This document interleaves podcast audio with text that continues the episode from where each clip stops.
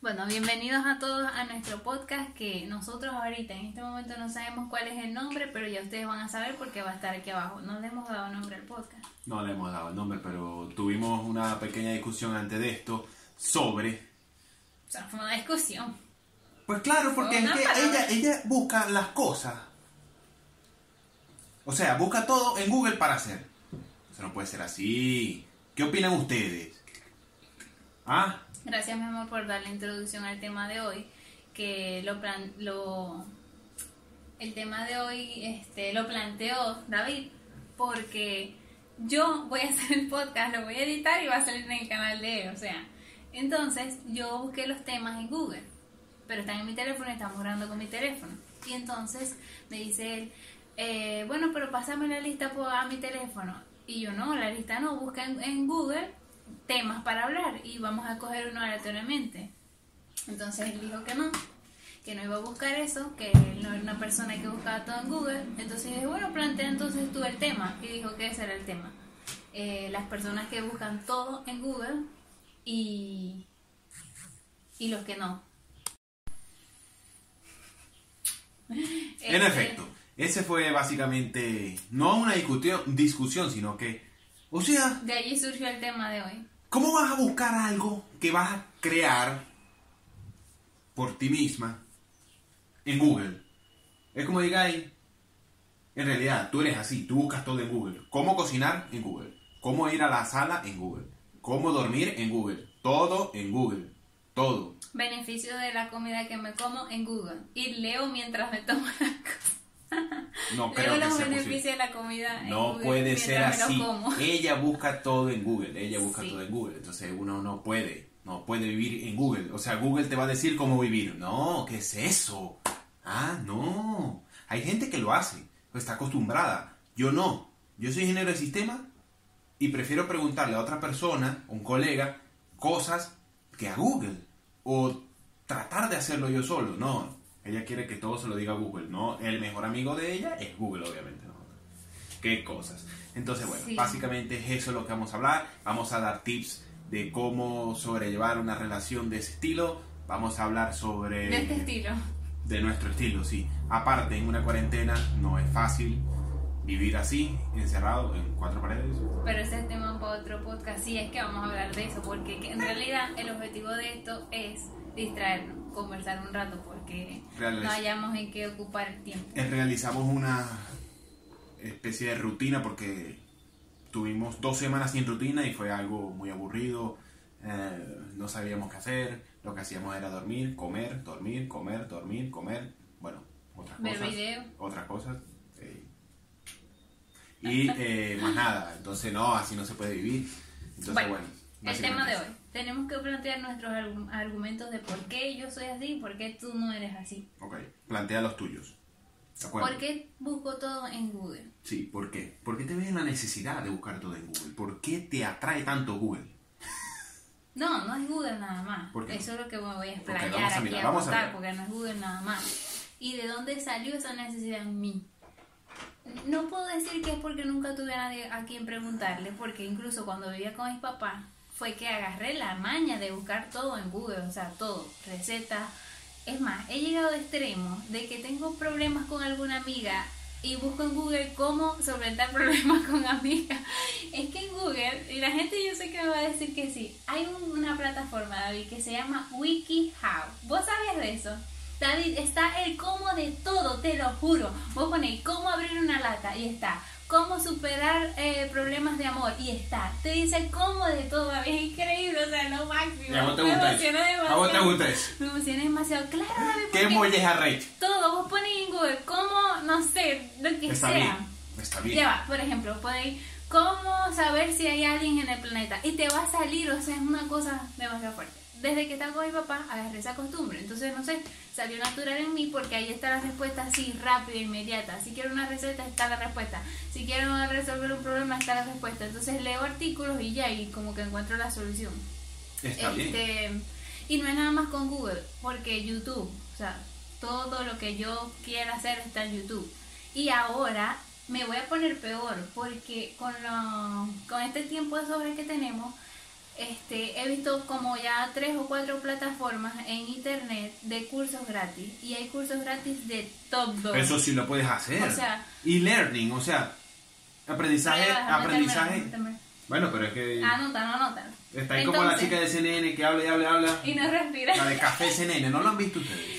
Eh, entonces, ¿por qué yo hago eso? Por eso, porque encuentro la solución rápida, la respuesta inmediata. Ahora voy a hacer cursos gratis de todo, porque hay cursos gratis de peluquería, de costurera, de manicure, de pedicure, o sea, cosas que uno piensa que tienen que ser personales porque es imposible que lo aprendas sin Presen- que alguien... presencial. Exacto, sin, sin que sea presencial, pero ya existe, entonces... Sí, no, es que el tema es que actualmente, por la misma situación que estamos viviendo todo el mundo, todo el mundo está haciendo todo en línea. Todo. Por eso es que todo el mundo ahora saca esas nuevas plataformas de aprendizaje de los cursos que me estás nombrando y muchas otras cosas. obviamente. Pero te digo, esas plataformas tienen años Sí. que ahora lo estamos explotando. se explota más, exacto. Pero, sí, en realidad, lo que pasa es que lo que me dijiste de pericure y hacer eso por ahí no creo que Sí, sea exacto. ¿Cómo te voy a enseñar a cortar cabello, a pintar cabello? Sí, o sea, los pinta, o sea, esas cosas. Me da mucha curiosidad. Literalmente te enseña la teoría, pero lo demás no, negativo. O sea, la práctica claro, es imposible. práctica. Ahora, está el tema de, de, pues, de que tú buscas todo ahí, en internet, en Google bien, y esa página bien, o esas academias bien, pero cosas de cotidianas de tu vida, o sea, no puedes estar buscando en Google. Uno puede buscar cosas académicas. He buscado cosas de nosotros. claro, cuando tenemos problemas. Yo nunca busco eso. Pero- Yo lo pero- resuelvo por mí mismo. Exacto, pero a ti te da tranquilidad eso y a mí me da tranquilidad leer, saber qué opinan los expertos, leer de experiencias de otras personas y que me digan puntos claves. Yo veo que tomo para mí y que no, que me sirve y que no. Claro, en realidad, o sea, es, es tu forma de ser y forma de sobrellevar todas tus cosas, pero yo no. Entonces, eso era tu argumento. Ese era mi argumento. Ahora expláyate en tu argumento. Bueno, básicamente mi argumento a no buscar todo en Google es porque yo Y- no y- puedo y depender raro. de Google. Porque no eres puedo. ¿qué- ingeniero en sistema y no te gusta. Muchos amigos, muchos eso. amigos míos buscan todo en Google, o la mayoría buscan en Google. Cosas técnicas, eh, pues de cada profesión de, de mis amigos y todas esas cosas, mis colegas, pero bueno, no sé si ellos buscan como tú en Google, y yo no le he preguntado a ellos, pero por ejemplo, yo no busco qué hacer en mi vida en Google. Yo busco en Google simplemente información técnica, información que necesite para aprender o para desarrollar una habilidad u otra, o cosas pues cuando yo estoy trabajando que no sé cómo hacerlo, lo busco en Google y obviamente Google te lo va a decir. Pero no busco cómo solventar una pelea con mi novia a con relación a diferencias personales. No, o sea, eso no se busca en Google. Obviamente te lo va a decir Google, pero no te lo tiene, no tenés que buscar, es, o sea, no tienes que buscar ahí en ese recurso esa, esa respuesta, tienes que sobrellevarla tú misma, o sea, desarrollarla. A mis, propias tú. habilidades. No, y si me equivoco. No, es- pero ¿quién te va a decir? Y Google te va a decir que estás equivocada. Pero me da como las guías. No, que guía, estás equivocada, por Es eso tú y yo peleamos mucho. Pero es igual Sí, que- peleamos mucho, demasiado. Pero hemos mejorado. Porfiados, o sea, somos porfiados. La Ella cuarentena, la y cuarentena nos ha hecho mejorar mucho.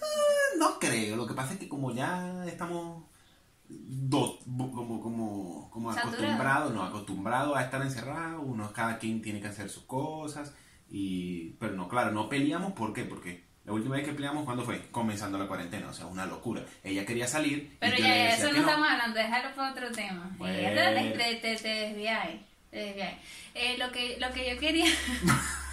No me dejan hablar, ¿te das cuenta? Eso lo pasa, Lo que pasa es que- eso es lo que pasa, que Estoy analizando, Mentira, mentira. estoy analizando tu argumento. O sea, tú, tú ves que es mejor Bueno. buscar las cosas teóricas.